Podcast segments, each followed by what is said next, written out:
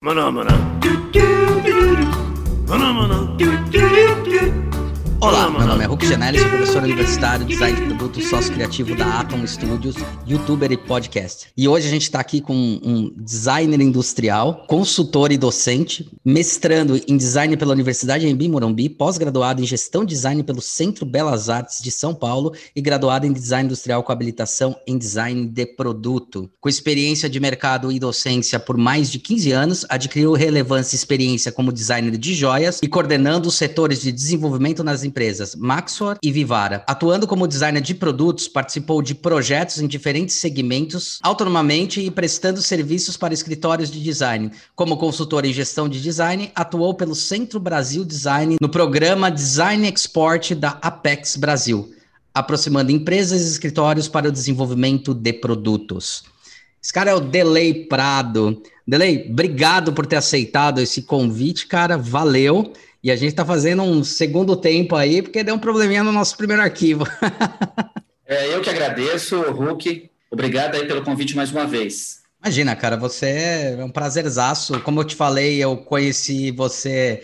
Eu fui fazer o curso né, de desenvolvimento para Rino, né, lá em 2013, 2014, acho que foi mais ou menos isso. E você dava aula lá na Cadritec, né? Eu falei, nossa, cara, não acredito isso. que é o delay, né? Eu já conhecia você, já tinha ouvido falar de você. E achava até que conhecia você antes, né? Quando a gente depois começou a se encontrar em alguns eventos. Tem um negócio legal, cara, nessa história toda, né? Que é assim, você acabou ficando super marcado como design de joias, né? E, pô, é, é, é meio punk ficar só é, achando que você só faz joia, quando na verdade você é um designer de produto que trabalhou como atuação em design de joia. Mas hoje, pô, você representa é, um grande programa aí que é do Centro Design, o negócio da Apex, né? Como é que foi, como é que tá sendo, tipo, tirar esse estigma? Bom, é um estigma positivo, né? É um estigma positivo, mas é, é um estigma, né? Porque já aconteceu de, é, em reuniões dentro da própria empresa, uma das empresas de joias em que eu atuava, em que surge, né, durante a reunião, a, a, a dúvida, né, a necessidade de redesenhar uma embalagem ah, vamos redesenhar as nossas embalagens, as, as nossas sacolas, ou vamos criar um logo para essa para essa nova linha, uhum. acho que a gente precisa contratar um designer para fazer isso. Aí você, aí você ali todo encolhido na reunião, oh, peraí, eu sou designer. Aí a pessoa fala, poxa, mas mas você não desenha só joia? Não, um designer, né, um designer de produto, ele desenha vários produtos e joia é um dos produtos. Então, assim, eu fiquei realmente um pouco marcado, né, uma marca legal, porque o nome da empresa, né, o nome das empresas pelas quais eu passei são nomes fortes no mercado. Sim, sim. É, eu acho que aí também é interessante você falar isso, porque, por exemplo, Marcos Batista, né, que é um cara que eu conheço há um bom tempo, acho que você conhece ele também, trabalhou anos na Bosch e tal, né? E ele falou que uma das coisas que fez ele, ele, ele sair da MAB, Bosch na época, ele falou que era engraçado, porque ele começou a entender que ele não tinha uma identidade própria no sentido de do design mais amplo, de poder exercer coisas muito maiores que a nossa profissão permite, né? Quando as pessoas marcavam assim na agenda, ah, é o Marcos Mab, tá ligado? Ou é o Marcos Bosch. Ele falou, puta, cara, eu não sou só isso, entendeu? Tipo, eu gerenciei a América Latina e até dois, três projetos mundiais, e os caras acham que eu sou da MAB. Então, queria alçar melhor, queria mostrar que tem muito mais potencial, que tudo aquilo que aprendi eu podia trazer de inovação para outras áreas. Acho que isso que é legal, né, cara? Isso é verdade. Então, às vezes as pessoas falam, poxa, você conhece o Delay? Ah, o Delay da Vivara, o delay da, da Cadetec, quando era da Cadetec, e a gente carrega o sobrenome da, da empresa que a gente que a gente atuou durante muito tempo. Uhum. E essa questão de você ficar marcado, eu, eu tento falar até para os meus alunos. Por exemplo, tem Legal. alunos que adora desenhar carro. Uhum desenha carro o dia inteiro, o sonho dele é trabalhar numa grande montadora.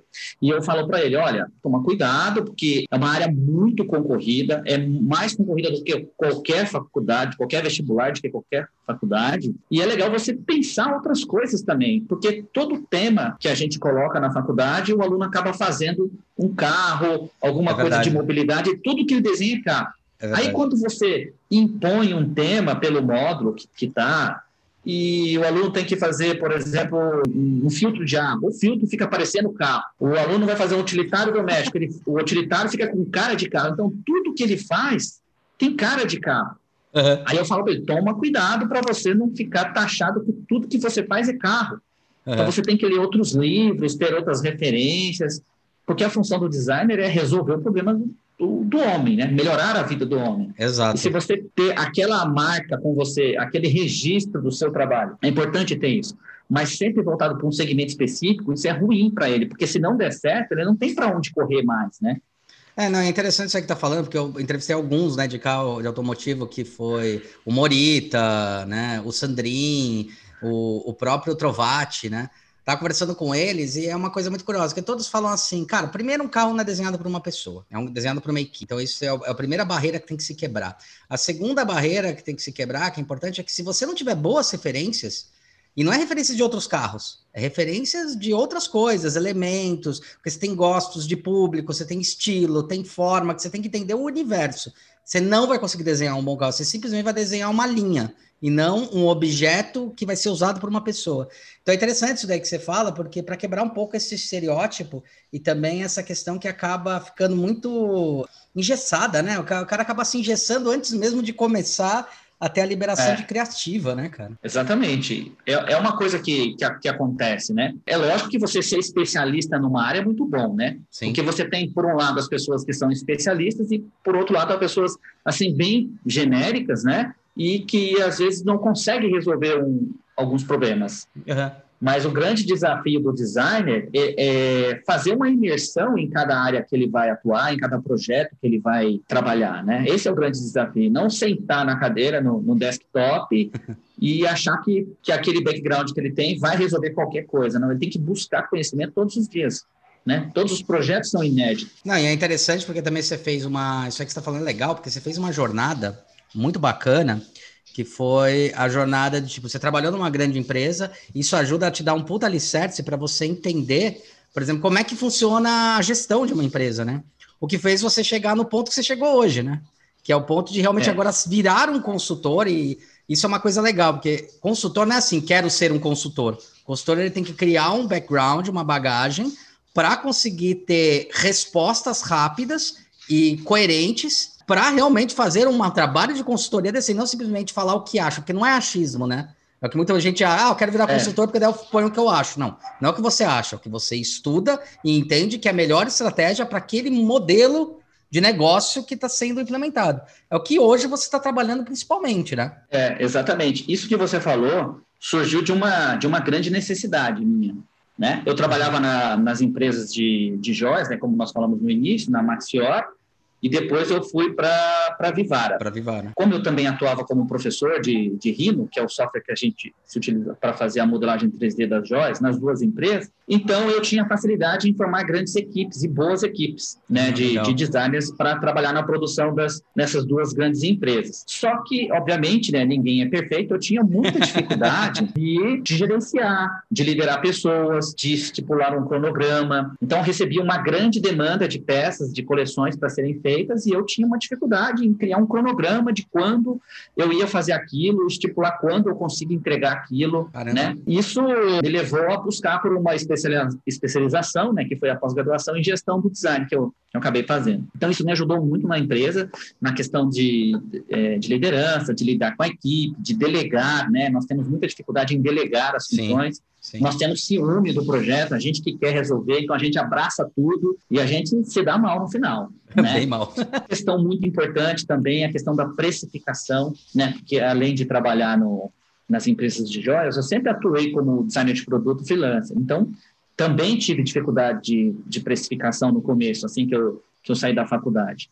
E nós, designers, quando nós saímos da faculdade, nós saímos, vamos dizer assim, excelentes designers, excelentes é, profissionais, assim, no que, de, no que diz respeito às atividades táticas do design, mexer num software, desenhar, só que na hora que você tem que fazer um orçamento, fazer um cronograma de projeto, elaborar uma estratégia de, de projeto, aí você se dá mal. O, os profissionais, os novos profissionais, eles têm essa dificuldade. Então, foi aí que eu fui buscar essa especialização, me ajudou muito na empresa, eu cresci nas empresas, mas assim que eu me desliguei do, do ramo de joias, ah. surgiu a oportunidade de trabalhar como consultor no, no Centro Brasil Design, que é o projeto da, da Apex Brasil, que uhum. é um uhum. projeto que leva design para empresas que querem exportar, que precisam exportar. Então, as empresas já têm maturidade para exportação, mas elas precisam melhorar os seus produtos em termos de design de produto ou design de embalagem para conquistar novos mercados. Então, eu atuei como consultor em gestão de design neste programa da, da Apex Brasil. Isso foi muito legal. Foi uma escola sensacional. É uma coisa que você está falando é assim, mas todas as empresas elas elas estão elas conseguem exportar ou na verdade faz um clivo antes para poder falar, ah, teu produto dá para exportar e vamos desenvolver mais ele. Como é que funciona? Por exemplo, uma empresa que quer realmente exportar o produto dela. É, no caso desse, desse programa específico, ele é um dos programas da, da Apex Brasil. Uhum. Né? Nós, nós tivemos três edições desse programa e eu atuei na segunda edição. A própria Apex Brasil tem outros programas que capacita as empresas para exportação. Então, existem hum. cursos que envolvem questões de logística, é, impostos, questões alfandegárias e tudo mais. Então, assim, é um ambiente bastante assim complexo e o design é uma das, das qualificações que essas, que, essa, que essas empresas vão buscar. Então, elas podem chegar nesse programa do Design Export por meio de indicação da própria Apex, né, das empresas que estão participando dos cursos da Apex, ou por meio da divulgação nas redes sociais do, do, do, do Centro Brasil Design, que é o órgão que, que organizou este, este programa. E existe um, uma seleção dessas empresas, né? ah, né? Então, tá. a, a empresa ela tem que demonstrar, né, além de uma questão burocrática, né, certidões negativas de débito com as receitas é, municipal, federal, tudo mais, ela tem que demonstrar certo, certa maturidade para exportação. Aí, uma vez que a empresa entra no programa, e esse programa ele é composto por, por três pilares, vamos chamar assim. Você tem a empresa, Uhum. Você tem o consultor e você tem os escritórios de design que vão prestar o serviço de design para essa empresa. Ah, tá. E, e no meio disso, é, no meio disso, você tem o consultor em gestão do design, hum. que é o que hum. vai fazer a ponte, vai fazer a ligação do empresário com o escritório de design que vai desenvolver o projeto. Então, essa é a atuação do, do gestor de design. Então, ele atua para promover o design, para fazer com que o processo de design funcione. É legal porque você acaba promovendo tanto a, a, questão do design em si, quanto a qualificação e a validação, assim como o entendimento das empresas de quanto é importante você ter essa ferramenta para melhorar o seu produto. O seu produto pode ser bom, mas ele pode melhorar em todas, os, em todas as vertentes. Né? Às vezes você tem um produto excelente, que a gente pega várias empresas que têm, e a comunicação, a relação dele com o usuário não é clara, mas às vezes o produto é bom. Então, com isso, ajuda a potencializar tanto as empresas quanto é, os próprios escritórios, né? Agora, é, uma vez que a gente participou, quando era do Nócrates, a gente participou de um desses. Eu não lembro se foi pela Apex, agora eu não, vou, eu não lembro direitinho, tá? Foi pela BNDES, agora eu não lembro. Faz bastante tempo, 2008, 2007, por aí. Eu lembro que Inclusive, foi um, um, cara que foi, ficou incubado nesse sistema e ele tinha máquinas de injeção e ele acabou se desenvolvendo, entendendo que ele poderia criar novos produtos. E daí ele entrou em contato com a gente. Mas uma coisa interessante, quando a gente era também registrado nesses lugares, que é exatamente isso, a gente teve que passar certidão negativa tudo mais, tinha também um apoio financeiro de investimento do próprio órgão. Então, assim, sei lá, um projeto saía X mil reais, né? E eles bancavam até X, até X mil até Y mil reais. Isso aí também acontece nesse tipo de lei de incentivo tal? Sim, é, esse, é um, esse é um programa, ele é um programa do governo, né? A Isso. Brasil, Isso era um na época, era vinculada ao Ministério das Relações Exteriores. Então, é um programa do governo. O governo, né, a Apex, vai subsidiar esse projeto. Ela vai contratar, né, ela vai financiar a contratação dos escritórios de design que vão, do escritório de design que vai desenvolver o projeto e também tem a consultoria técnica do gestor de design, né? E nós como consultores, né, como gestores do design, nós temos a função também de catequizar as empresas Legal. a importância do design, porque muitas das empresas participantes do processo estão contratando o design pela primeira vez. Então, é a primeira vez que ela tem contato com o design de maneira, vamos chamar assim, profissional. Muitas delas até, até desenvolveram no, no passado uma embalagem, um logo, alguma comunicação visual, mas às vezes de maneira assim amadora. Às vezes o fornecedor da embalagem dessa empresa. História do é, sobrinho lá. É, tem é, isso, é a história do sobrinho. Às vezes o fornecedor da embalagem tem ali um, um, garoto ali que opera o computador, um Illustrator, um CorelDRAW da vida, que acaba fazendo a comunicação visual, mas nem cobra por isso, e sim pelo trabalho da impressão. Uhum. Então, às vezes, igual você falou, né, é, essas empresas têm um produto com muito potencial, com bastante valor agregado, é um produto regional muito forte, uhum. mas às vezes a empresa quer exportar e o produto não tem uma embalagem adequada, nem internamente, muito menos externamente. Né? Então, cabe a nós, como consultores, também apontar alguns caminhos. Então, às vezes, você chega numa empresa assim, a empresa quer exportar um equipamento médico para a Europa ou, sei lá, para os Estados Unidos. Você chega e fala, a empresa se cadastrou pensando em fazer a embalagem do equipamento médico dela. Certo. Só que ao chegar lá, você fala, tudo bem, legal, realmente você precisa de uma embalagem, mas antes da embalagem, é interessante mudar, rever o design desse produto. Esse produto não está apto a concorrer com os concorrentes que você tem lá no exterior, que você já me apontou. Então, nós temos que melhorar primeiro o design de produto. Então, o consultor ele consegue identificar ali numa, vamos chamar assim, numa primeira visita, uhum. é o que a gente chama de oportunidade de inovação. Tá. Então, a oportunidade de inovação dessa empresa é um design de produto. Uhum. A oportunidade de inovação dessa outra empresa é o design de embalagem. Às vezes é uma uhum. empresa de alimento ou produto de limpeza, que importa mesmo é a embalagem, mas às vezes um produto diferente, às vezes é necessário ter uma intervenção no design de produto antes da embalagem. Entendi. Dentro da sua, do que você observou, você acha que o Brasil ele é um bom mercado que cria boas, bons produtos?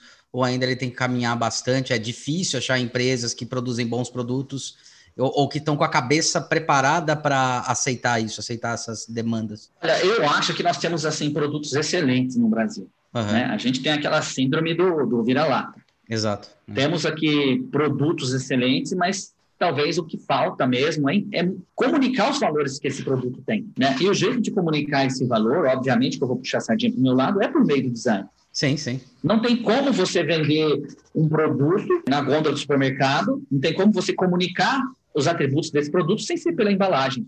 Uhum. A não ser que, que você tenha uma promotora ali que vai ficar fazendo, promovendo aquelas aqueles é, degustações. Mas mesmo assim, é, mas mesmo né? assim, toda essa experiência que você está falando é uma experiência que é uma coisa estratégica que o design faz também. Só achar que é só embalagem não é, pensar a estratégia como um todo, né? Pensar a estratégia como um todo. Nós temos um case muito interessante em que a empresa ela entrou no programa, participou tudo bonitinho, mas ela estava desconfiada dos designers do programa desde o início. Essa desconfiança caiu assim após a, a primeira apresentação do, dos, dos designers, né? Primeira uhum. geração de alternativas. Então, o que, que, os designers fizeram? Eles atuaram de maneira bem estratégica mesmo. Eles, eles se utilizaram de, de ferramentas de pesquisa, análise. De estratégia, uhum. é, ah, tá. isso. Ferramentas de estratégia dentro do design, né? Então, colocaram em prática o design estratégico. Então, eles fizeram um levantamento, uma pesquisa dos, dos concorrentes nacionais, os concorrentes internacionais, fizeram é, análise SWOT, fizeram análise de stakeholders, analisaram todas as embalagens e todos os atributos que aquelas embalagens é, apresentam, os concorrentes. Uhum. E demonstraram isso para o cliente e mostraram: olha, o seu produto hoje está posicionado aqui nesse gráfico. Então, nós identificamos aqui quatro nichos. Você pode apontar qual caminho você Legal. quer seguir. Né? Você quer ter uma cara mais ecológica, uma cara mais inovadora, ou uma cara mais alegre. Então, com isso, né, após apontar esses, essa classificação né, do que, que eles identificaram, eles colocaram na mesa para os empresários decidirem que caminho eles queriam seguir. Após essa, essa primeira apresentação, após o empresário decidir o caminho que ele queria, aí sim veio a apresentação de, de geração de alternativas e nesse momento foi muito legal, porque nós acabamos apontando as deficiências da embalagem atual e mostrando, olha, você tem uma, um atributo muito interessante aqui, mas ele não aparece na sua embalagem. Ah, o seu legal. concorrente que nem tem esse, esse atributo fala que tem. que é normal, então, assim, né? então nós apontamos algumas inconsistências né, na, na embalagem e a empresária falou, nossa, eu não sabia que a minha embalagem era tão ruim assim. Agora vocês, especialistas, falando, e a gente não falou que era ruim. A gente só apontou. Quais eram né? as problemáticas identificadas. É, é, exatamente. Ela falou, gente, e, e, o que acontece? Eles têm isso como um filho, né? Sim, sim. É, é muita empresa familiar filho. que entra ali? É, muito, muita empresa familiar. Então, o produto da, das empresas é o filho deles. É. Então, todo mundo vai falar que o filho deles é feio, mas eles nunca vão falar. E eles nunca vão enxergar o filho dele como feio. Sim. Até, que, até que você mostre isso para eles. Que, que, é um grande problema quando a gente está falando de empresas, porque você tem que saber, saber muito bem separar, né? Uma coisa que é a sua capacidade de gerar coisas novas, e outra coisa que você gerou, que é a empresa porque, sei lá, eu acredito dentro dos meus estudos que você tem. Quando você tem uma empresa, a empresa ela não faz mais parte de você, ela faz parte do público. Então, é o outro que está te dando feedback. Se você entrega relevância, você continua vivo no mercado. Agora, se você deixa de entregar só por causa de um gosto pessoal, cara, não tem a ver com o é, mercado, é, tem a ver com gosto pessoal. Exa exatamente. Isso que você falou é, faz total sentido, porque nós, designers, a gente vai entender, a gente vai pesquisar, a gente vai entender qual é a necessidade do público Uhum. E às vezes você escolhe por uma cor, por um tipo de fonte, por uma forma, a pessoa fala, olha, eu não gostei dessa, dessa cor, a minha esposa não gosta dessa cor. Aí você pensa assim, porque você você está cheio de argumentos, você tem fatos. Olha, de acordo com essa pesquisa, esse produto, uhum. né, o açaí, ele tem o roxo. Em algum lugar ele tem o roxo. Uhum. Não dá para a gente lançar um açaí verde e amarelo. É, é, é. Porque a tendência desse produto é esse. Ah, vamos fazer igual a todo mundo? Não, essa é uma tendência. Então, existem fatos que, que dizem isso. E o legal dessa, desse, desse exemplo que eu estava citando dessa empresa é que ela nunca tinha investido em design. Né? O fornecedor dela, como eu falei no início, como eu citei no início, era o próprio fornecedor da embalagem. Puta, e o muito, design é, reverberou nessa empresa. O design se tornou uma estratégia, né? Pode até pesquisar depois, chama BioWash. Bio São produtos de ah, limpeza. Ah, sei, sei qual é. Sei. Eles aumentaram no primeiro mês, primeiros três meses de lançamento, se não me engano, 200% o faturamento só na, na no site, né? Que eles reformularam o site. O e-commerce, né? Então, reformularam é, o e-commerce, reformularam o e-commerce, é, toda a comunicação, a fachada da empresa, o uniforme dos funcionários, ou seja, o design passou a fazer parte da estratégia dessa empresa. Depois que eles entraram em contato com vocês, depois que eles colocaram o primeiro projeto. Depois que, depois que eles participaram do Design Export para fazer um projeto de uma família de embalagem. Depois desse projeto, eles contrataram novamente o escritório que, atend, que, que, os atenderam e fizeram outros produtos, a, passaram a atuar na área PET também, que isso foi identificado pelos designers, eles viram essa oportunidade na pesquisa de mercado, irado, na análise de, de, mercado. Isso, análise de stakeholders, eles apontaram, olha que legal, dá para você entrar nesse segmento, porque se o seu produto tem a questão de ser é, hipoalergénico, é, a dificuldade hipoalérgico, da palavra, né? Hipo, hipoalérgico, tem essas questões de, de não ter produtos químicos. Os animais também sofrem com isso. Então, às vezes, você lava um, o cantinho onde fica ali seu cachorrinho, seu gatinho, e ele apresenta algumas é, alergias, e, e, você pensa que é da alimentação, pensa que é do shampoo dele, e não é. Às vezes, é, é, é o produto de limpeza que você limpou o local dele o local que ele, que ele mais fica, né? Uhum. Então tem essa questão também. Então essa empresa também entrou forte nessa questão do, dos pet, da linha PET. E eles nunca pararam para pensar nisso antes. Então, isso eu acho né? legal, então, porque você está mostrando uma outra ferramenta que não é só trabalhar aquilo que tem, mas enxergar possibilidades de crescimento da marca, né, cara? O que várias empresas às vezes querem abrir a marca, abrir possibilidade, e elas acabam metendo, metendo o pé pelas mãos, né? Porque elas vão mais pela, ah, eu gostaria, não o que realmente é relevante, né? Então é legal estrategicamente isso. Agora, é, é uma coisa que é curiosa que você estava comentando é que já fiz algumas vezes esse, esse tipo de trabalho para alguns clientes e tal, mas eu vejo que existe é, algum ponto errado da cultura da empresa. Essas empresas parecem que se envolvem com esse tipo de, de ação que vocês fazem da Apex, ajuda também eles a, entender, a esclarecer mais fácil que foi realmente isso que trouxe melhores resultados ou melhores posicionamentos. Você não acha que também tem uma cultura antes mesmo do design, mas da, da empresa entender que ela necessita sempre estar em construção, inovação e investindo? Olha, sim, concordo com você. Primeiramente, desculpa, porque o meu cachorrinho resolveu fazer uma bagunça aqui na varanda com os outros vizinhos. Ele está falando sobre eu, eu quero o bio, eu quero o bio, ele está falando isso. Então vamos lá. Isso, isso que você falou é uma questão muito importante e nós designers temos culpa disso. Nós que temos que comunicar qual é o valor do design. Isso é uma coisa que a gente até conversou no outro momento que eu trago isso para nós. É uma obrigação nossa comunicar que, que o design é interessante. Por exemplo, nós designers nós falamos muito para outros designers. É. Quando tem uma palestra de design, você olha na palestra, assim, no público, um monte de estudante. É. Aí no final você anotando seus slides, né? né? É, você vai falando, o seu celular vai piscando, aí você fala, nossa, estou recebendo um monte de mensagem. É um monte de aluno te adicionando nas redes sociais. Não é errado, temos que falar para os designers também. Nós já fazemos isso na, nas faculdades, mas nós temos que falar para os empresários. Uhum. Temos que apresentar números, apresentar cases, ou seja, falar a linguagem dos empresários, mostrar o design como de uma maneira estratégica para que eles possam entender a importância do design para o pro, pro produto deles, né? Uhum. Então eu tenho faço uma meia culpa aí porque nós designers temos que nos comunicar menor, melhor. Por quê? Esse, essa questão, né, essa mudança de pensamento por parte dos empresários não vai partir deles não. Tem que partir da gente. E nem é obrigação deles, é obrigação nossa. Tem, é, é, nossa obrigação comunicar o que a gente pode fazer. Exato. Né? Comunicar melhor. Exato. Obviamente, todas as empresas que participam de um programa como esse, elas acabam voltando, né? Uhum. Elas acabam sendo catequizadas. Uma das funções nossa, como, quando eu, como eu comuniquei no início, como gestor de design, é catequizar as empresas para a importância do design. Então, nós temos um método né, um método do Centro Brasil Design, que é um método de processo de design, vamos dizer assim, meio que genérico. Né? Ah, Ele tá. se encaixa em qualquer projeto de design, vamos chamar Como se fossem assim. etapas, assim, etapas a serem é, cumpridas, checklists. A, isso, exatamente. Então, nós temos esse método, que é um método registrado pelo Centro Brasil Design, mas o escritório de design tem a sua autonomia de encaixar dentro desses checklists, dessas etapas, o método do, do design.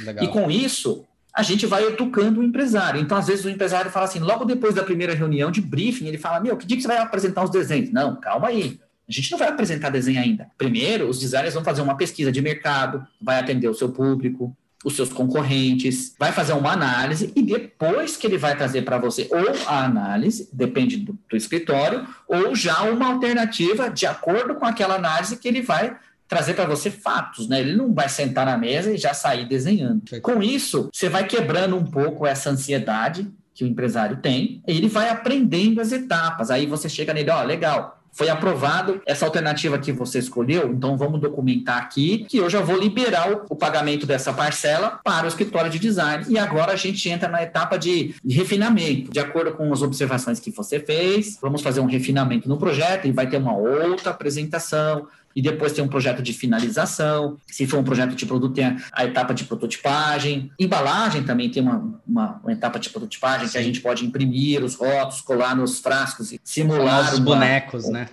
isso, simular a disposição de uma prateleira de supermercado, por exemplo. Então, você vai mostrando para o empresário que design não é sentar na frente do computador e fazer um monte de coisa colorida. Design é sério, design é processo. Essa é a palavra. Design é processo. Então a gente começa a mostrar para ele que existe processo de contratação de design e processo de execução de projeto. Aí eles acabam entendendo e, e, e depois eles acabam continuando investindo em design. Ou ele contrata o mesmo escritório, ou uhum. ele abre um departamento de design dentro da empresa, que antes não tinha, né? É interessante o que você falou, porque eu comecei a refletir que isso é bom, inclusive, também para as empresas de design, porque elas têm que se capacitar. Porque, por exemplo, como é que eu, eu tenho uma empresa de design, como é que eu faço para participar de uma PEX com a empresa? Eu tenho que seguir alguns preceitos, então não é qualquer também design que entra. Né? Tipo, eu sou designer e entro, não é isso? Não, não é qualquer designer. É, os escritórios, no caso desse programa, eles têm que comprovar por meio de portfólio que já fez projetos para exportação. Tá. Porque o design export é para exportação, o foco Perfeito. é exportação. Perfeito. Então, isso faz com que os, os escritórios de design também buscam por uma capacitação, se inscrevam em concursos, porque em questões de desempate, o que pode ser a, o item de desempate, né, o critério de desempate, é o escritório que tem mais prêmios internacionais, por exemplo. Acaba virando um selo de validação, validação, né? Isso, é, porque nós temos que fazer orçamento com, no mínimo, três escritórios de design. Então, se hum. tiver um empate ali, nós temos que escolher o, o menor orçamento. Se tiver um empate, então você tem esse critério de desempate, que seria é, o escritório mais premiado, prêmios internacionais. Então, esse programa, para poder participar no programa, no, no, programa como esse, o escritório ele tem que se capacitar é com isso. questões de exportação, cara, globalização. Cara, isso é tão legal, porque ele, ele, ele, começa a deixar mais claro e evidente um passo que a gente briga aí há anos, né? Que é a questão da validação da profissão. A gente fala muito sobre a questão de precificação, as pessoas não sabem precificar, o precifica muito baixo, ou falam muito que, tipo, então qualquer um pode fazer design. Na verdade, esse tipo de programa é legal. Cara, não é, não é questão de orçamento. É questão de o que você está me pedindo. E daí, de repente, entra um cara e fala: ah, alguém faz mais barato, que também é designer, ou se fala ser designer. Você acaba também ajudando a própria profissão a elevar essa régua, né? Porque daí não é a empresa contratando qualquer designer e falar, ah, eu já contratei e foi uma porcaria. Lógico, você contratou uma porcaria, você nem sabia o que, que você estava contratando. que não era. É. Contratou o sobrinho. Exato. Não, e às vezes até Aí... e às vezes até pior, é. sabe? A gente brinca com o sobrinho, é. mas colocando assim em pratos limpos, tem escritórios que se falam que é de design e nem são. Quantos, é, quantas agências, às vezes, de publicidade fazem ah, eu faço o design da embalagem e elas não são especializadas em design de embalagem e fazem umas Sim, porcaria. Exatamente. E tem essa questão aí do sobrinho, né? Que eu vou contar a história que aconteceu comigo. É, é uma piada bom. interna nossa, nós designers, né? Mas a gente é. tem que tomar cuidado quando a gente faz essa piada. Eu fiz essa piada na hora errada, no momento errado. Então, uma das empresas, na primeira reunião de briefing, o cara do interior estava todo desconfiado. É, mas esse escritório aí que a gente vai contratar, né? Ainda a gente não tinha definido qual escritório enviar o briefing para fazer o orçamento do projeto. Mas esses escritórios aí, como que eles são? Eles são designers mesmos? Como, como que é isso aí? São profissionais? Não, são profissionais. Eles, para participar do programa, eles passam pelo mesmo crivo que a empresa passa para entrar no programa. Afinal, é, então, é uma empresa também, né? Porque, é, afinal, é uma empresa. Eles têm, isso, eles têm que apresentar as certidões negativas, questões burocráticas de documentação, além de portfólio que comprova a atuação é, no mercado Efetiva externo, no mercado. exportação. Isso. Eu falei, não, são profissionais, tudo bem. Não é assim, é um sobrinho que a gente vai contratar. Aí o casal falou assim, é que, é que a nossa embalagem atual, é, realmente, ela é feita pelo meu sobrinho mesmo. Aí eu não sabia onde enfiar a cara, né? Que eu falei que a gente não ia contratar o sobrinho, né? Mas essa foi uma, uma experiência que eu agora estou evitando usar a piada interna do sobrinho, né? É, cara, não sei se eu evitaria, eu acho que eu provocaria ainda mais, cara, porque é engraçado. Fala, seu sobrinho, uma vez é. eu caí numa parecida, mas na verdade o cara falou, ah, meu sobrinho faz, era um desenho também de embalagem, né?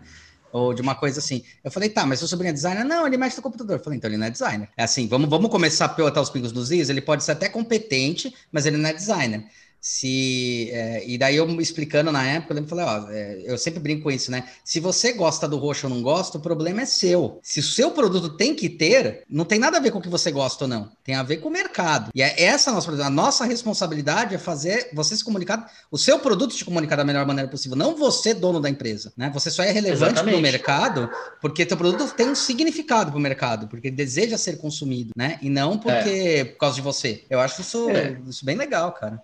Ah, é aquela coisa, né? Às vezes, quando o cara começa a perguntar muito, né? O cliente começa a perguntar muito do seu preço, às vezes você fala assim, olha, você tem filho? Ah, eu tenho, tenho um menino e uma menina. Então, quando o seu filho está doente, você leva ele no médico ou no curandeiro? Ah, é lógico que é no médico. Então, eu sou um designer formado e eu vou atuar para fazer o seu projeto de maneira profissional. Uhum. Só que tem um outro lado também, tem um, tem um lado assim que eu até falo para os alunos na, durante as aulas, que é o seguinte, a, a postura profissional. Como que o designer se coloca para falar a mesma língua do empresário, né? E qual é a postura que ele tem? A postura ao conversar, ao mandar um e-mail, né? ao apresentar uma proposta. Porque se o aluno não pensa nessa questão de design estratégico, de gestão de design, porque hoje em dia tem essas disciplinas sim, na, sim. nos cursos de graduação. No, na minha época não tinha, tanto não. que eu tive que buscar pós-graduação fora.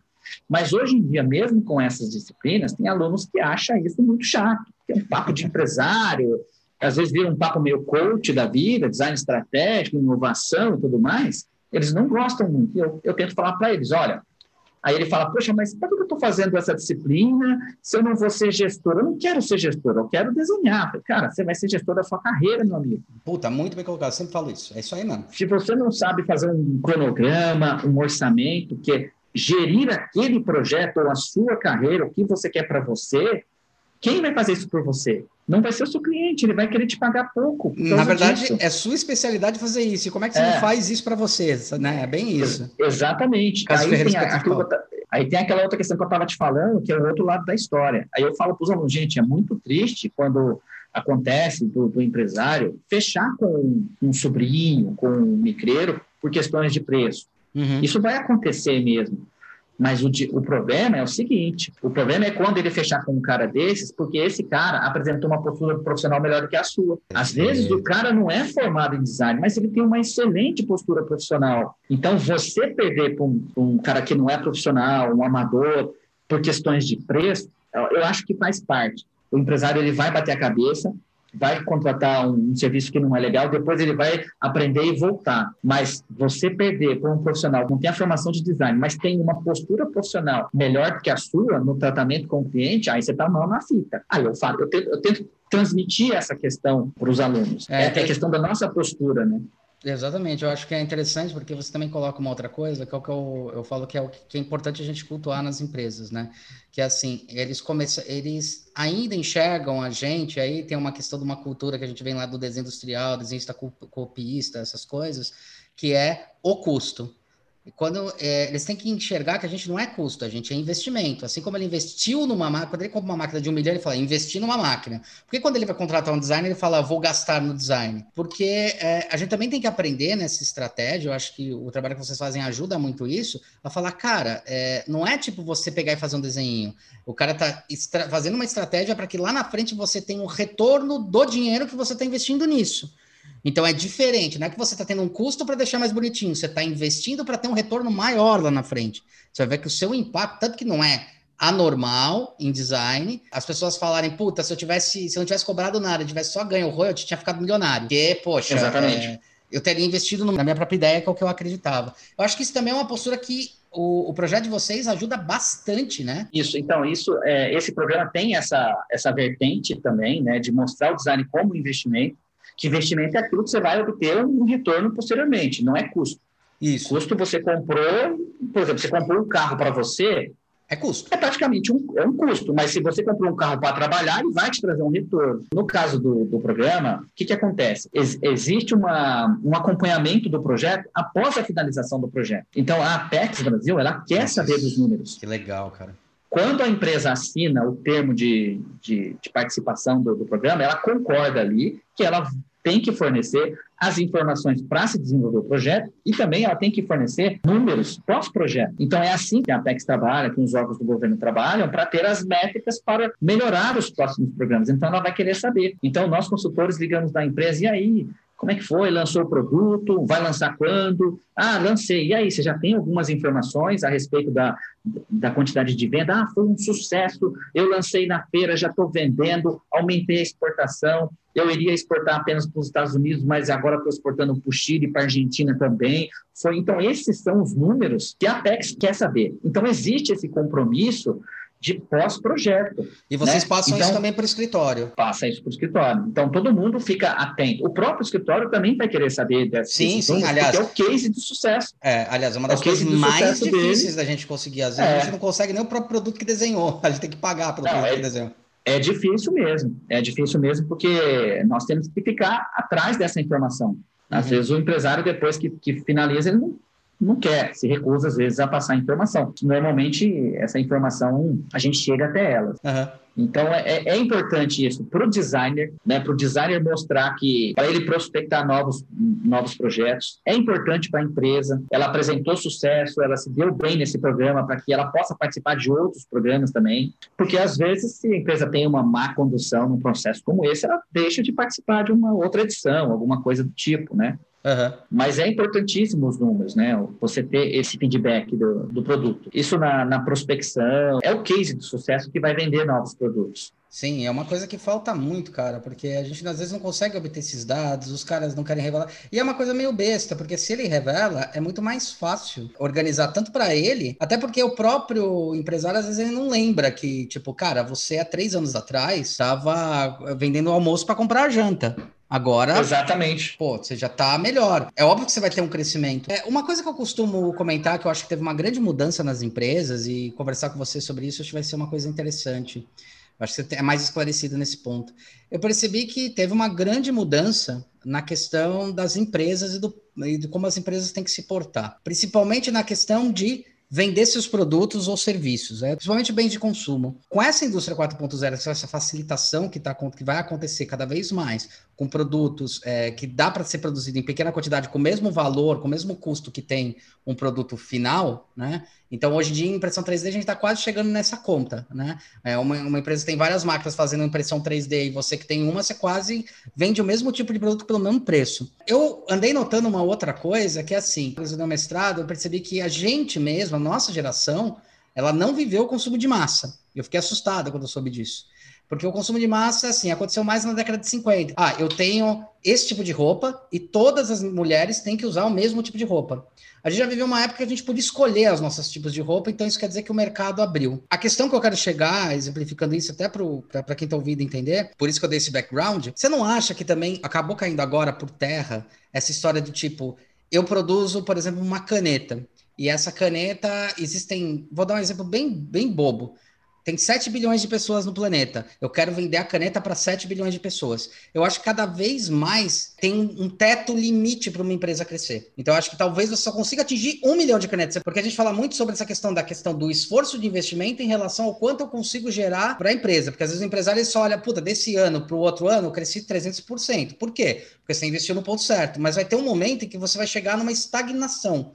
Isso não quer dizer que é um problema, isso quer dizer que você chegou talvez no teto de limite de consumo daquele tipo de produto, mas você pode abrir outros mercados. Você não acha que isso também é uma coisa que o empresário tem que aprender a ver? Você acha que isso realmente acontece? Porque eu estou enxergando isso muito claro, pelo menos há uns 10 anos. Tanto que eu entendo qual é a estratégia da Disney, quando a Disney fala: bom, eu vendo fantasia, mas eu não consigo fazer vender Mickey para 7 bilhões de pessoas. Eu tenho que vender um pedaço em Star Wars, eu tenho que vender um pedaço em, em Marvel. Ou eu atinjo públicos diferentes, mas talvez o meu teto já tenha chego. Isso também acontece da empresa às vezes acabar ficando muito iludida, achando, ah, dupliquei hoje, dupliquei esse ano, dupliquei ano que vem, então próximo ano a minha projeção é duplicar. Não, às vezes não é, às vezes é, você está chegando ali no status. Você acha que isso acontece mesmo? Eu acho que tem a ver também com alguns conceitos novos, né, que que tá, estão surgindo, não surgindo agora, né, tá, tá bastante difundida agora, que é a questão do posicionamento. Às vezes não tem problema nenhum a empresa se posicionar, quero ser a terceira melhor empresa deste produto. Legal. Ou quero ser a segunda melhor empresa desse produto. Isso me faz lembrar, né, como você falou aí de grandes empresas, isso me faz lembrar do case da Pepsi, hum. né? Pode ser, pode ser Pepsi. ah, me dá uma Coca, pode ser Pepsi. Então, eles, eles se utilizaram dessa, dessa pergunta e ficou, ah, me dá uma Coca. Aí você vai falar o quê? Pode ser, a hora que você vai falar pode ser, já tem a outra empresa ali que, que ela se colocou no Brasil, posicionada como a segunda, o segundo melhor, e pronto, acabou, não tem problema nenhum nisso. Uhum. Né? Tem outras questões do, do design também, nessas questões de, de faturamento, essas questões de estratégia, que o designer também pode ajudar a, a empresa a resolver. Por exemplo, desenvolver fornecedores. Às vezes a empresa tem um produto que é ela que fabrica, ou ela tem o um fornecedor que é, sempre foi o mesmo, nunca mudou, nunca abriu os olhos para outros fornecedores, e às vezes você ajuda a desenvolver o fornecedor. Você fala, olha, vamos fazer orçamento para com esses outros fornecedores aqui, você acaba conseguindo um preço melhor. E na parceria com o fornecedor também, o fornecedor vai dar alguns pitacos e vai falar assim: olha, Delay, desse jeito aqui não vai sair do molde, vamos Perfeito. fazer desse jeito aqui. Perfeito. Você já resolve o problema dessa, dessa empresa. Perfeito. Eu, eu participei de um projeto, né? Por enquanto, não posso citar o nome da empresa, porque o produto ainda não foi lançado. A empresa tinha uns fornecedores no Brasil, pediu para fazer o orçamento dos protótipos no Brasil. Uhum. Tá bom, vamos fazer o orçamento no Brasil, ok. Só que o escritório falou assim: olha, eu tenho um fornecedor de prototipagem rápida na China. Vamos fazer o orçamento lá com eles também? Uhum. Ah, pode fazer. O que, que aconteceu? É, no Brasil, os caras demoraram pra caramba para responder o e-mail do orçamento. Uhum. Quando responderam, veio, veio aquele orçamento altíssimo de ferramental e tudo mais. Quando nós recebemos o orçamento da China, o escritório de design resolveu para a empresa a questão logística também. Então, aqui no Brasil, ela ia desenvolver o ferramental, ia ter que criar uma linha de produção para fazer aquele produto. O que, que, que, o escritório de design conseguiu para eles na China? Olha, eu tenho um fornecedor lá na China, ele fez essa proposta aqui para você. Ele vai te mandar as peças prontas. Eles vão fazer o ferramental para você, vão injetar para você e vão exportar para o Brasil as peças prontas e você vai montar sob demanda. Perfeito. Conforme você vai tirando mais pedidos, você vai solicitando mais matéria-prima. Perfeito. Então você não precisa montar uma linha de produção. Exato. Você só vai ter o seu estoque é. que você já tem. Infelizmente, é. é um projeto que, que deixa de ser fabricado no Brasil, deixa de ter uma mão de obra brasileira, infelizmente acontece. Se você pensar no custo da empresa, para a empresa foi muito bom. Agora, como brasileiro, é ruim, porque o, o, a questão do, dos impostos fez com que esse produto, essa solução, que os designers acabaram trazendo de um fornecedor, né, que é a grande manufatura do mundo, que é a China, resolveu o problema de logística da empresa. É interessante você falar isso, porque a gente faz esse trabalho de desenvolvimento mesmo de, de fornecedor. A gente tem dois cases, né? Um dos cases, um, um cara estava querendo, ele já tinha um produto, já tinha tudo modeladinho e tal, ele é um designer formado, ele já tinha e não sabia como produzir. E daí entrou em contato com a gente, é, e a gente fez todo o desenvolvimento para a produção lá na China do produto. E para poder trazer, inclusive, a gente até alavancou para ele e falou: olha, se você vai exportar já, já manda o navio para onde você vai exportar, não traz para o Brasil por questões de impostos, por questões de um monte de coisa. Beleza, até porque meu sócio trabalha muito é, da, da, área administrativa. E tem um outro case também, que aí eu ia colocar, que a gente está sofrendo agora, eu acho também, Dele, que tem um problema que o, o, fornecedor brasileiro, ele trabalha muito, é, é, eu sinto muito isso e sempre senti isso. O fornecedor brasileiro, ele trabalha muito com apagar incêndio. Apagar incêndio nos próprios custos da empresa. Então, por exemplo, a gente está aí desenvolvendo um projeto de uma casa aí de cachorro para um cliente. Cara, a gente mandou orçamento para seis empresas. Uma respondeu, que é uma que faz PDV e responde sob demanda. É normal isso. O resto Tá? Ah, a gente vai fazer orçamento. Eu acho que também tem um pouco dessa questão das empresas falarem, eu sinto muito isso. A gente mandou para uma para a China também, que eles estão para fazer esse marca bobeira sair antes do que todo esse resto. Tem uma questão também das empresas aqui no Brasil que elas têm que aprender que um produto novo, ele pode ser um produto interessante. O cara olha e fala, mas quanto você quer produzir? Puta, no primeiro lote é pouca coisa. É um produto grande, mas é pouca coisa. É mil, é dois mil. Cara, ah, não estou interessado. Pô, meu, daqui três anos pode ser que sejam cem mil. Né? E daí o cara não fica interessado, daí também tem um pouco disso, aí eu faço a culpa também das empresas, porque a gente sofre disso no momento que o meu cliente, ele criou a marca. A gente, inclusive, falou estrategicamente para ele correr mais atrás do brand, que o brand posicionamento estratégico dele era muito mais importante do que o produto que ele estava lançando. E olha que a gente está desenhando só o produto, o brand é outra empresa que está fazendo. Então, se posicionar direito. Mas eu sinto muito isso né, no, no, no, mercado brasileiro, que também a empresa meio que joga de lado. A gente chega lá e fala, ah, quero, quanto você quer produzir? Se você não falar que é 100 mil, o cara fala, ah, não, mas puta, só produzir 5 mil. Cara, mas é um produto grande injetado. Ah, não, tá, eu, eu vou fazer isso. Aí o cara não faz, aí o cara não fala direito. Eu também acho que falta um pouco também para os empresários, eles entenderem que eles, dentro da própria indústria de fabricação, não só as empresas, mas a própria indústria de fabricação, que presta muito serviço para outras empresas, né? É, deveria também ter uma equipe de desenvolvimento interna para entender que aquilo é importante, para de repente fomentar isso. Eu falo isso até por um case de um primo meu que agora está morando no Japão, mas ele trabalhava na área de tecelagem no Brasil, principalmente Nova Odessa, ali nessa região americana, Nova Odessa. Em 2010, 2011, teve uma crise tão absurda que foi assim: o que, que acontecia? Nova Odessa ia lá, produzia o fio, e produzia o tecido. Cara, saía mais barato ele pegar o fio, produzir, mandar para a China, a China tecia e devolvia o tecido do que produzia o tecido no próprio lugar que fazia o fio. E daí esse mercado assim caiu que foi, despencou. Foi de dois anos para ele despencar de vez. Você não acha que também tem uma questão dessa postura muito rígida das, do, dos industriais também, industrial, não empresário, industrial, não entender que também isso ajuda a fomentar o crescimento da própria enchão de fábrica dele, da própria empresa? Com certeza isso, isso acontece, né? Uma das empresas que eu já atendi também, né, desenvolvia carrinhos de, de sorvete, tinha uma mentalidade assim. Ele estava sentado assim numa, vamos dizer assim, ele estava bem cômodo com a situação, porque ele também era fornecedor de, de componentes para os concorrentes dele. Uhum. Então, quando você apresenta um projeto de, de, de inovação, fazer um carrinho diferente para obter novos, é, novos mercados, né? Então, ao invés de vender sorvete, vamos vender também a cerveja no Monster of Rocks, né? No festival de rock, no, sei lá, qualquer festival de música, você também vai consumir uma bebida gelada. Então, não é só o sorvete que você pode vender uhum. por meio do seu produto, que é o carrinho. Você pode vender outras coisas, tudo que é gelado, na verdade. Afinal, tudo aquilo que precisa ser gelado, exatamente, você vende.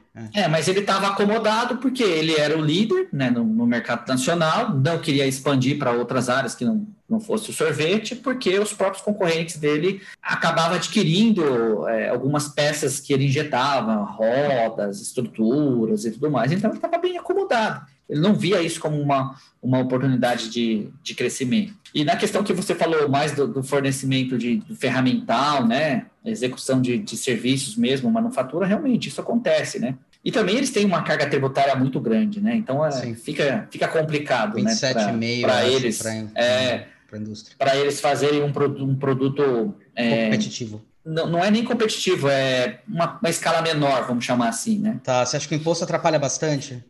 Ah, eu acho que imposto, o imposto atrapalha muito. Mas, por outro lado, você tem essa questão aí da, da fabricação digital que vai possibilitar que você lance um, um lote, um piloto de produto, porque hoje em dia você tem também a fabricação digital não só do produto, mas da ferramenta. Sim, Dá para fazer sim. uma ferramenta rápida por meio de impressão 3D que é possível injetar ali uma quantidade pequena de, de produtos. Então, acho que estamos caminhando para essa questão também. Entendi. É interessante isso. É porque a gente sente bastante isso, principalmente no mercado de design de produto, essa, esse impacto. É, esse cliente ele chega com uma ideia que ele acha genial, a gente falou, patenteia, tal, não sei o que lá, explicou como é que funcionava as questões do patente, e daí falou, ah, meu, eu tô pensando em de repente montar um chão. Eu falei, cara, não monte chão de fábrica, você não precisa. Porque aí você fica engessado nisso daí. O seu é, expertise exatamente. não é a produção, o seu expertise é a inteligência do produto em si. Que é, gaste esse dinheiro e em outras coisas, em outros braços, né? Que isso também é um eu sonho. Tenho, né? Eu tenho um cliente que é um, que é um grande parceiro meu, um grande colega, né? Porque nas horas vagas, além de designer, eu sou goleiro. É verdade, que nem, então, é verdade, nós dois. Goleiro, eu Você também é? Eu então, sou, sou eu, treino, eu treino na, na academia de goleiros do, do Zete e, e como goleiro eu sou consumidor de luvas, né, de artigos esportivos. Então eu comecei a observar, né, nós goleiros amadores, a gente tem a, a necessidade de ter o melhor equipamento. Porque hoje Sim. a gente pode comprar o melhor equipamento que os nossos pais não poderiam dar para a gente, que era muito caro, né? Não tinha acesso. Sim. Mas hoje a gente quer comprar a melhor luva que tem, por exemplo. Então a gente começou a observar as nossas as luvas nacionais e a gente querendo ter uma luva internacional muito cara. Então tem um colega, é, um parceiro, né? O meu, meu colega Zé na academia resolveu criar a própria marca de luva. Aí ele falou, Odele, cria aqui a, o logo da minha, da minha marca, faz um desenho de uma luva que a gente vai fabricar. Falei, tá bom, vamos lá. Então, nós desenvolvemos um fornecedor no Paquistão, e agora já tem um fornecedor na, na China, é. e ele não tem uma fábrica de luva. Ele tem parceiros, fornecedores distribuídos né, no, no Brasil e no mundo, que vão fabricar as nossas luvas. Então, eu desenvolvi para ele, né, fiz a comunicação visual da luva, a luva chama JF01, e desenvolvi também o desenho de dois modelos de, de luva. E é muito legal que eles acabaram entrando também num. acabaram adquirindo um, um e-commerce, uma plataforma própria para o futebol, né, principalmente para goleiro, chamado Pro Luvas. Então, eles vendem ali as luvas de todas as marcas, né, as grandes luvas, e a nossa luva está lá. Que legal. Né? Então, se a gente fosse apenas desenvolver uma luva e entrar, com, entrar só com essa luva num, num marketplace, a gente teria que ter uma família muito grande de produto para que ele pudesse se sustentar. Igual você falou, ah, eu tenho só essa caneta. Não, tem que ter outras coisas também. Uhum. Então, além de luva, a gente ia ter que ter outras coisas, a camisa do goleiro, a calça, a blusa, o, o boné, a chuteira, o meião nem a gente ainda não, ele ainda não tinha essa, toda essa estrutura. Então ele tá, ele tem agora esse, eles adquiriram esse, esse marketplace.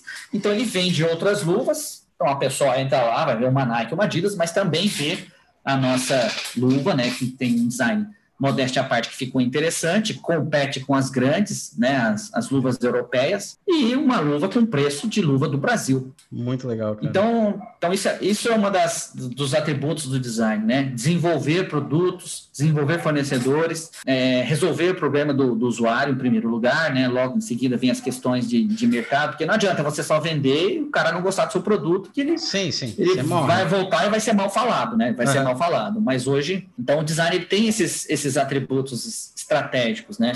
É um pouco disso que a gente tenta passar para os alunos e o que a gente busca no dia a dia, né?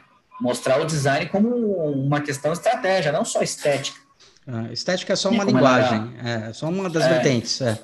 é só uma da, das vertentes. Delei, queria te agradecer. Valeu aí pelas dicas, pelos papos, pelo bate-papo, cara. Acho que é, é por aí que a gente precisa começar a discutir nesse nível design.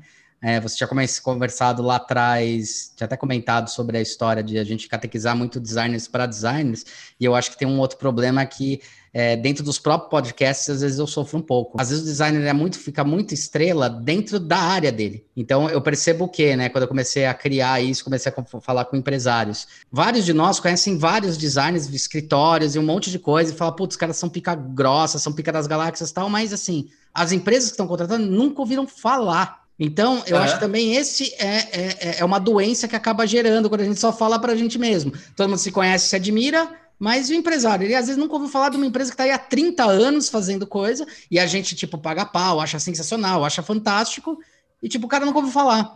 Então, acho que é bem importante essa, essa é, cultuar por esses dois vieses. Legal, cara. Puta trabalho bem irado. Parabéns. Beleza. Cara. Bom, eu agradeço aí a oportunidade de poder contar um pouquinho da, da minha experiência, compa compartilhar um pouquinho da, da minha história e isso aí, cara, tamo junto. Acho que esperamos que a próximo, próximo encontro seja um café ou um chopp, alguma coisa assim. Um chopp e dois pastel. é... mano, mano. Legal, cara. Mano, mano. Deixa eu só aqui. Mano, mano.